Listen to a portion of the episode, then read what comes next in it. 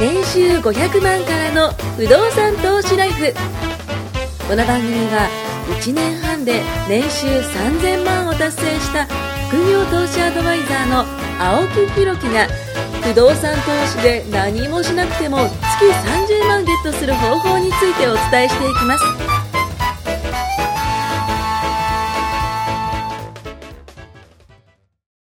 お願いします。お願いしますいやー、とうとう来ましたね、大台。来ましたね。大台ですよ、大台。発表しますえっと、前、前回じゃない、えっと、この1年ぐらい前に、はいはいあのー、52回の話をしまあしたね。ーその時は一周1年、年そうそうそうそう。一周年記念あのー、えっと、1週間、あ、じゃじゃ1年が ね、え52週だということそうで、いしあの、52回になりましたね、はいみたいな感じだったんですけど、とうとうですよ。はいこの、この、今、now ですよ、この回で、はい100回を。おめでとうございます。ありがとうございまますでございます。これ100回記念ってね、今で言うとテレビ番組でね、100回とかなると、2年ちょっと。もう長寿番組ですよ。す。来た。長寿じゃないか。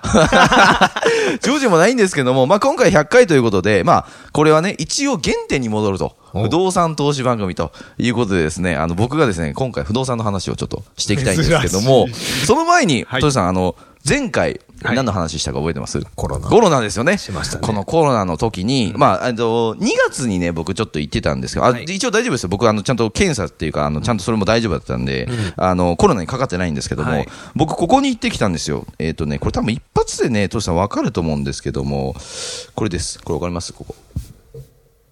これどこですかこれはですね、あの、あ映像を見てます、今。 あ音の声で分かりづらくてそう画すいません面をね、今、ちょっとスマホの画面を見てもらったんですけども、これどこですかこえっ、とですね、ヒントはですね、雨めっちゃ降ってます、ここ。はい。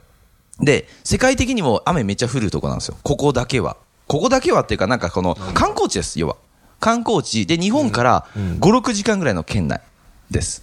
さあ、どこだでど、こだアジア。アジア。いろいろこうありますよ。こんな感じです。まあ、この辺り見ちゃうとちょっとバレちゃいますけどね。はい。この辺りぐらいはね、あの、今ちょっと写真をね、トシさんに見てもらってるんですけども、あの、提灯がね、バーっと並んでますね、赤い提灯が。あるねこれ見たことないですかこの辺り。こう、こういう景なんかで見色。たことあるんだけど、あのね、えっ、とね、じゃあね、超大ヒント。宮崎駿。宮崎駿。宮崎駿。宮崎駿。宮崎駿。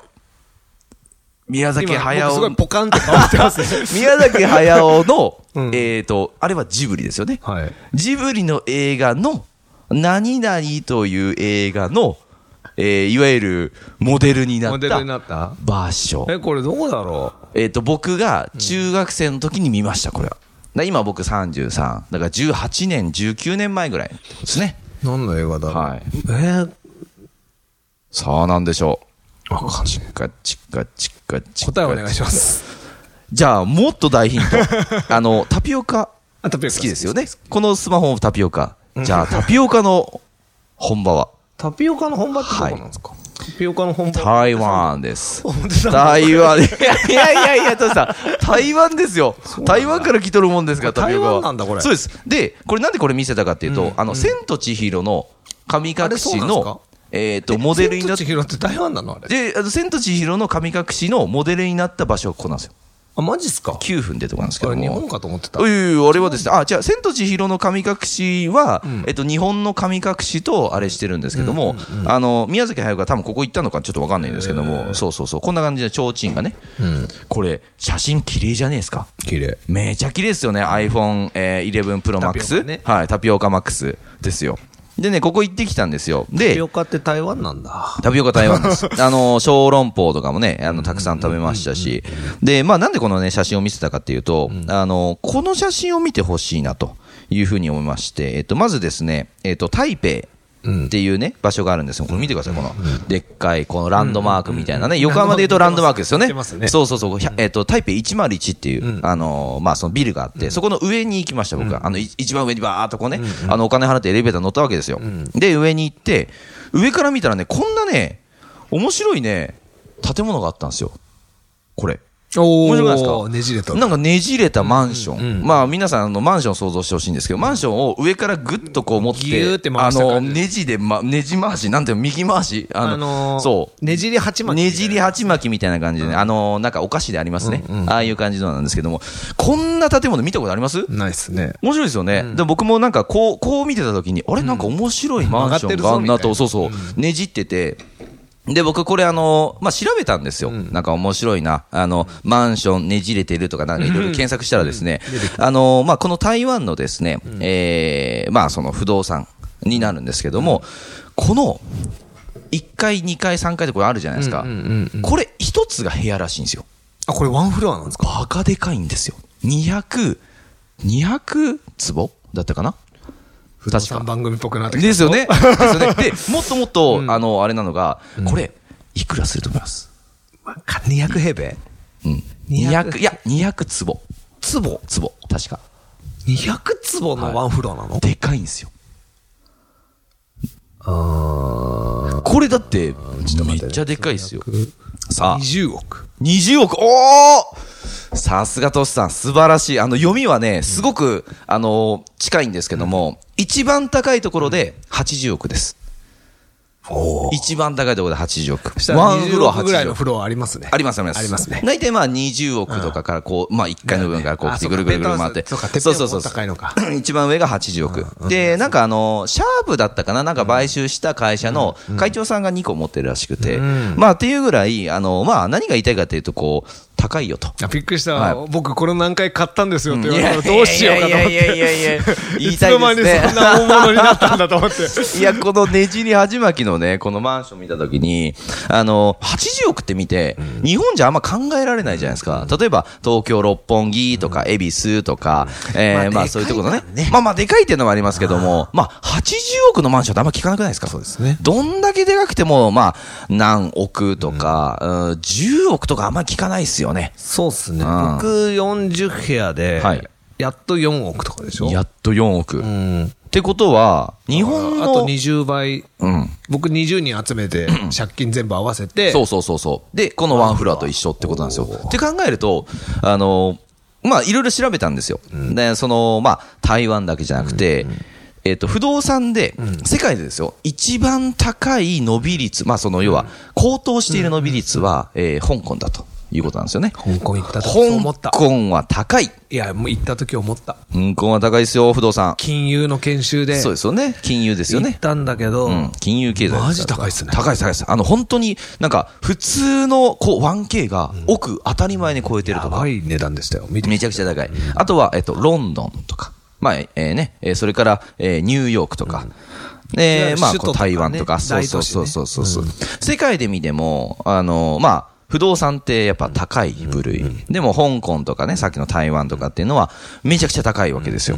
でもじゃあですよ、日本にちょっとまあ皆さん戻ってきてもらって、日本のその東京の経済力というか、それから人口と考えたときに、日本の不動産ってまだまだ安いんですって。いやていうかね、激安なんですよ。激安ですよ。もう大セール中ですよ。大大大大大セール中で。そうなんですよそうなんですよ。だから、日本の、まあ、いわゆる、まあ、東京のって言った方がいいですね。東京の不動産って、僕はまだまだ値が上がるんじゃないかなとは、僕は思っているんですよ。で、それはなぜかというと、その世界経済で、世界経済というか、世界で見たときに、さっきも言ったね、台湾とか、そういう首都とね、えー比べたときに、日本の、まあ、今だと円とかも、ね、あの、それこそ価値があるってやっぱ言われてますし、あの、経済力的にもねコロナで上がってますもんねそうそうそうそうそうそう。やっぱその、安全資産に皆さん持っていきたいじゃないですか。っていうことを考えると、まだまだ日本のその不動産って、レベルがやっぱその、構造的にもやっぱね、高いわけだし、そうそう、レベル高いわけだし、だって世界に、あの、うん日本のその建築会社、建設会社が、やっぱ世界で作ってるらしいんですよね。日本で一番のせ建設会社は世界で一番ですか、そうですよね。だって地震大国だし、あと制度。そうです。制度がすごい。だからそういう部分も考えたら、まだまだ、あの、日本の不動産っていうのは、まあ、高騰するんじゃないかな、とはいいうふうに思います。これ、あの、トシさん、これ、なんだと思いますこれ。その、台北101の中心にあるやつなんですけどこ。れ免震免震これそうです、そうです。もうダンパーってや免震つ装。置ですね世界だ、世界で一番のダンパーだしです。これ日本でしょこれは違います、違います。ああの、の違う違う、これ作っはた、の違ういや、日本で作ったのかな、もしかしたら。かもしれないです。結構日本って海外行って、はいはい大きいやつの装置作ってるんですよ。スーパーゼネコン、免あ震結構もうもうもうう。そう、ゼネコン、ゼネコン、ゼネコン中のゼネコンですよ。だって、あれだけね、背が高い、ね、それこそね建物だから、絶対揺れるじゃないですか。ビビたる、あまあまあ、そのちょっとでもね、やっぱ揺れてるんです上行くと揺よ。れますからね。だから免だから震ねは高層建物にはすごい相性がいい。相性いいです、相性いいです。だって見てください、こんな高いんですよ。もう米粒っすよ。もう何も見えないぐらい、その高さ的にはね、あの、高い建物なんですけども、えっとね、何メーターって書いてあるかなえっと、スカイツリーが634メーター。武蔵ね。はい。で、台北101が508メーターですね。はい。で、えーっと、ドバイ。ね、この、ブルジャ・ハリファってやつが有名ですよ828ねメーター。これが世界第一ですね。828メーター。で、えーっと、なんかわ、ロッテワールド、あ、これあれですね。僕が大好きな、あの、韓国の、えーっと、ロッテワールドっていうその場所があるんですけども、それのシグニエルホテルっていう、初めて聞いた。あの、ホテルがね、えっと、これも2017年ぐらいにできたんですけども、えっと、六つ星ホテルです。五つ星じゃないんですよ。そんなのあんのあの、世界で8つぐらいしかないんですよ、六つ星ホテルって。五つ星超えちゃってるんですよ。あらまあで、ちなみにですよ、あの、世界のホテルって、一番の星の数って八つ星なんですよ。ドバイにあるんですよ。八つ星ホテルっていうのが実はあるんですよ。で、みんな五つ星ってよく言うじゃないですか。あ最高級五つ星だって言うんですけど、それの上の上の上の上のさらに上があるんですよ。実はあるんですよ。で、これが、あの、ロッテワールドタワーって、これがね、こんな形してるんですけども、これがあの、シグニエルホテルって言って、これが556メーターですね。うん。あと、上海。の、んこれなんだろうな、えー上海タワー。これがね、632メートル。まあ、高さがね、たくさん、あの、高い建物ってね、いっぱいあの、あります。あ、世界、あと世界貿易中心。これはニューヨークですね。えー541メーターとかね、いろいろありますけど、こういう高い建物を建ててるのは、実は日本の技術も入ってるわけだし、はい、いうことなんですよ。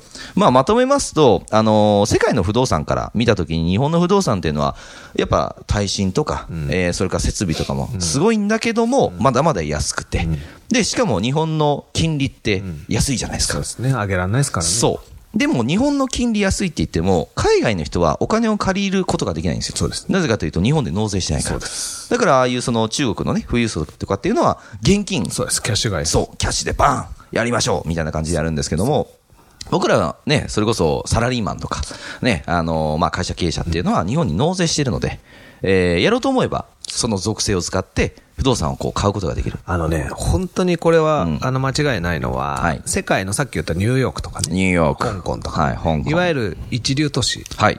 ロンドンもそうです。はいロンドンあのね、サラリーマンが物件買うなんて夢にも思えない。夢にいやも本思当えにだって高すぎですもん。 そう。富裕層しはかい不動産を買うなんて富裕許層されないんですよ。富裕層。本当富不裕層動です産よ。投資なんて、はいもう超富裕層のやることなんですよ。間違いない、間違いなで、い。もともとは日本だって、まあ、ある程度富裕層がやるうん。はずのこのスキームというかね、はい不動産投資うんが、サラリーマンでもできる理由は2つ。ほう。一つは、まず一つは世界的な都市に比べると、相対的に価格が安い。安すぎなんですよ。さっきも言った通りねそう。安いじゃないですか。安すぎるそう、安すぎる。だから、買えちゃうんです。変えちゃう。そういうことですね。で、もう一つは、うんまあ、日本のサラリーマンは不動産投資をしたいって言ったら、お金が借りれてしまう。借り出てしまう。そういうこと。アメリカとはかい、香港とか行って、はいそこの国の人が不動産投資したいから1億貸してくれって言ったら、門前払いですよ。本当ですよてかね。そもそも1億じゃ買えないし。そう。だそうかなんら、ですそよういう恵まれた環境というか、うんある程度経済が安定していて、うん世界的に今コロナでね、大変になってる中、はい安全資産、安全通貨で円に買いが今集まってるじゃないですか。ああ、大きいで比較すよ、的安今。定して安全だから。円高くなっちゃってますそう、ね。崩れ円高なでいすかよら。うんだから、まあ、その相場でん仕事をしてる人たちっていうのは、一喜一憂。んね、いや今は買いだ、うん売りだうんう。んそうですね確かに確あかにれで荒れて大変なことになってて、僕もいろいろ今、あの、いろんなものの指標が落ちてるかはら、いふはいはいーんって思って自分はいのあれを眺めて、ポートフォリオを眺めてますけどはいはい、でもそれで仕事してる人たちはもうわちゃわちゃわちゃわちゃしちゃう。確かにそうですね。でも、不動産投資はうんこんな時もね、全く安定してますから。ね。だって、不動産。だから家賃下げろって言われいるや、でしょな、な、な、な、何にも、何売ってるんですかって言って一人もね。言ってこない、言ってこない。逆に、みんな家にいますよね。そうそう、家にいるっていうね。で、まして、派遣とうかん、テレワークとか、うんうんうんうん厳しくなってくるとうん、そんな高いとこ住んでらんねえってなると、まあ確かに。そう、消費行動はもちろうんん控えめになって家を買わなくまなあるまあ落ち込みますわね。落ち込みますいわゆる。んもう家売ってる僕としては商売上がったりですよ。本当ですよね。 上がったりですよ。ね。なぜこの環境で今家を買わなきゃいけないんだってなるじゃないです か。気分的には。わかるですわかるです。ね確かに確かにね。だ実は逆でね、こういう時に動ける人は得するんですけいや、そうですど、よ。まあそれははい他の回に置いといてうんうんうんうん。やっぱりね、不動産が一番安定してます。うん。こういう時にすげえ実感しいまや、す。すげえ思いました。ね、普さっ段きちょっとね、ねあの、ちょこちょこ言ってましたよいねろ。んな話してますけどあの、いや、としたら今、こう、こう、こうですよ、とかって僕も言ね。いたいことは、じゃあ次の回にうんあれするとしても、うんいはいろんなものと比較した時に、もうトランプさんが何を、ね、ああああ、どんな金がはびころうが、はいもうね、これ家賃は硬直性が高い。やばいです、本当に家ね。賃払えないから勘弁してくれっていう人が一人ぐらい出るかもしれないけど、うんうんうんうんでも、基本的にみんなその家賃にメスを入れようなんて思わないから。まあそうですよね。どんな景気悪くても、みんな家賃と、うんね、住むとこに払うお金、食べることに払うお金、うんこういう時洋服とかは控えられちゃうけど、そうですよね。食べ物、まあ、外食は減るけど、そう。でも日常的に食べるものとか、どうしても住まなきゃいけない家っていうのは削れないんですよ。だって、いい食10で言ったらね、その10の部分はさすがに、じゃうなんですあホームレスなりますかってなね、れなないらないんですよ、本当に。ね、だから、本当にこういう時に安定感抜群だなって。めちゃくちゃ思う思うわけですいよや、めちゃくちゃ思う。だからね、ね、普段利回り高いこといや、やってるそうとそうそうあれにそう儲そうかったりそう、もするそうかなら、んですよね。一瞬そっちに目移りするんだけど、やっぱりこういう時に、僕いつも言うんですけど、投資の中で言うと不動産は空母なわけですよ。いやー、言ってましたね。いつも言ってるけど。ゆっくりとこうねゆっくりだけど、こういう時も止まらないんですよ。そうですよねずーっと安定ずーっとしねて沈まずに、ずーっとずそうーでっすとよ行くでしょ。飛び道具は死にますけど。そう。でこうい う時、飛び道具で僕も空母の上にいろんなもん積んでるんで、あの、派手に飛び散るやつはあります けど、ヒューンって行くんですけどねそう命中したらすごい けそどうそうそう、あの、不時着する可能性もいっぱいあるわけですよ。そういう投資案件ってねゼロ戦ですよねもう戻ってこれないみたいなこうう時そうそう片道の燃料しか積んでないやつね そうそうそう。行っちゃったっつってね。あるじゃないですか。ありますだかあらりま、そういうのに比べると、僕もう一度100回ですから、今日は。はい。そうですよ。この回は100は回。いだから不動産に戻りましょうこの。回はでも、いいいいね、あの、回になると思いまそうすですよ。よはいはいはい。不動産にに戻って言うはい、戻とっ、て言うと。日本でうはんサラリーマンがうんできてしまう。うん、できてしまう。。そううんなぜなら、うん物価、あそのうん、不動産価格が全世界的に見たときに圧倒的に安いから。安いし比較した時安い。周り。りの土地と比べたりしたときも東京とか特に首都圏しとかも悪いものじゃなくてね。ないいものなのに安いってことですそうね。日本っていうこのね、国、国力というか、うん考えたときに、まあ弱ってはいますけど、んまあそれでもまだまだ。強い。っっていう時に日本、はそれを融資組んで、普通のサラリーマンが手を挙げれば買えるっていうこの環境が、すごいと思ういつまで続くかな。まあそうですね。ん本当に締め出されちゃったらそ、ねえ家賃で収入もらうってことそうなはんで、す夢のまた夢のまた夢のまた。そうあの時やってたそう人は俺のじいちゃんやってたよとか、そそうんな感じになるかもしれないですよね。なるかもしれなうい。んだから、本当にこれ以上日本は大きくはならないから。うん、確かに。無理やり開発してね、山削ったり、そうっすよ崖ね埋めたりしてうん、国が増えるかもしれない、国土ちょっと。周りでもペタペタとね、埋め立てるかっていうそう話ですから無理やり住宅地を作ることはあるかもしれないけど、基本的に国土が増えないから、もう陣取り合戦なんですいよ、や、そうですね。不動産投資間違いないです、間違いないです。だから、持てるときに持てと、うん。そうですよ。だからそのでし人か取もり人ねのお金で、はい。不動産投資の素晴らしいとこ感にじじゃないですよ。いや、本当ですよサラね。リーマンじゃないとできない、そうっす。普段はサラリーマンなんて、なんでこんなことやってるんだって思いながら会社に行ってる人がもうほとんどでしょ。 100回ずっと言ってますからね、僕はね。ねはい。あの、ドラクエの話もしたし、したしね、あの、健康の話もしたし、したしいろいろ筋トレの話もしましたけども、しましたでも、大前提不動産っていうところからね、こう、やっぱ基盤がありますんで。はい。今日は100回目だから、もう一度みんなに思い出してほしい。はい。僕らが忘れさせてるってのはありますよね。 2年間聞いてる間には、い絶対始めた人がいっぱいいるはずだと。うん確かに僕は信じて ます。うん、そうですね。それはそうですね。はい。これを聞いて、ん結果、青木さんとことか僕に相談来た人もいっぱいいたじゃないですか。うん、言ってました、言ってました。ありがとうございます、本当に僕は職場でも周りで始めた人いっぱいいるし、うんはいはいそうじゃないオンラインからね、ん相談来る人だっていますよ。聞きラジオ聞いてますっていううんうんうんのあります嬉しいですよねうん嬉しいです嬉しい今です日も夜電話かかってくるんですけおど、まあ夜は夜中ね、いつも家で、んまた電話してくるね、パパって言っはているはい人はいはがいなくなるんですけど、夜何してんだろう、パパパパっパてパはねパソコンの画面に向かって大変だなとそううん でも、いろんな相談を受けてるわけですよ。うんでそんな中で、なんかこう、無事デビューした人を何十人も見てると、はいはいなんかいいことしたなっていう気にもなるそうですよね。このね、僕らのそのトークが、ね、公共の電波で発信されて。何かの楽しく僕はそう正直きっかけになればね楽しく話してるだけだけどはい、もうきっかけになればいいです。そうなんです。うん。なんか、嬉しいですそれはすごく嬉しいなと。だそうっす。からこの100回2年間うんうんで、結構オーナーデビューして、今聞いててね、あ、俺のことかって思ってる人あも結構いると思います。嬉しいですね。嬉しいですよ。はい、嬉しいですよ。本当に何を隠そう、青木さんもそうですから。ありがとうございます。本当にもうこのねラ。ジオの間に、こんなこと気そうがでつすけよば。。はい、本当ですよ。やっぱ実践しないとね。そううん。で、やってみて今思ってるはずです。そうです。青木さんのいろんなポートフォリオの中はいで、今やばくなってるもんい やいあるはずやでいすや、本当めっちゃありますよ。やばくなっコロナて。のもおうコロナ、ね、コロナです ね。ね。でも、青木さんが買った不動産はいたちの家賃はどうですか、あ、ちゃんと来てますね。はいでしょコロナだから止まらないんです止よ。まらない止まらない。マスク本は当になくなり。ゆっくりね、トイレット動いてますペーパーよ。はなくなるけど本当ですよ。あそこにありますよ、トイレットペーパーね。 はい。で、も、家賃はゆっくり毎月確実に入ってきて、確実にローンが減ってくんですよ。いや、そうなんですよ。そこなんですよ。やっぱそそうれだ考から時間えはとかかねる。まあでも、そ金差はのないけど、時間かかるからこそ、やっぱ今すぐそうな、んですね、始めた方が僕はいいんじゃないかな。やっぱ低金利時代ですから、そう今ですよは。こうんの100回を迎えて、はいそうです僕よは改めてそれをみんなに言いたい。おありがとう頑ござい張まれすみん なと。いや、本い当や、に。進めばいいっていうことですよ。そうですよん。だかあこのらそういう部分次でね。 101回目もね、はいまた少し不動産のは話い、し台北ますけど、 101の話をしますよ。あ、違う。